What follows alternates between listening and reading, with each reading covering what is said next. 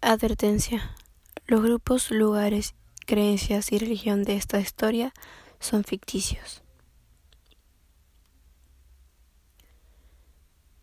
Capítulo 1 Prefacio.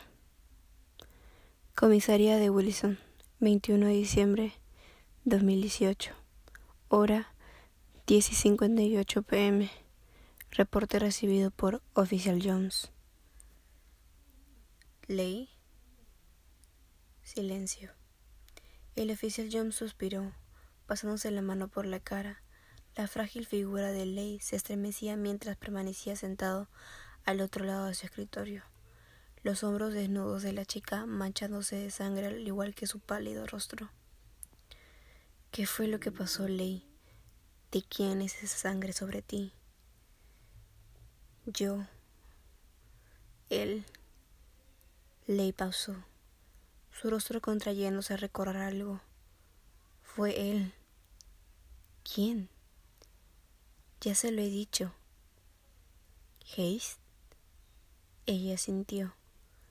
¿Tienes alguna prueba de lo que está diciendo? Esas acusaciones son muy serias, Ley. Ya le di la foto. ¿Qué más pruebas necesita? Necesito mucho más que eso para acusarlo. ¿Y qué con lo que pasó esta noche? La sangre. No puedo hacer nada hasta que lleguen los resultados del laboratorio. Pero tú lo sabes, ¿no leí? ¿De quién es, es la sangre? No lo sé. Debería preguntárselo a él. El oficial Jones abrió su boca para contestar cuando los ojos de Ley se abrieron en sorpresa, cayendo en algo detrás de él.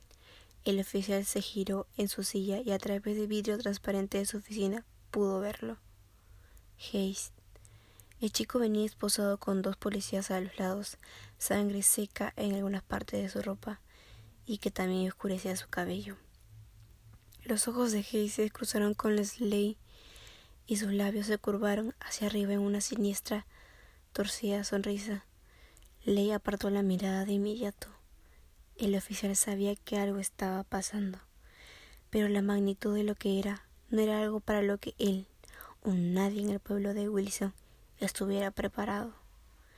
Nadie nunca lo estaría para algo que se tratase de Hayes.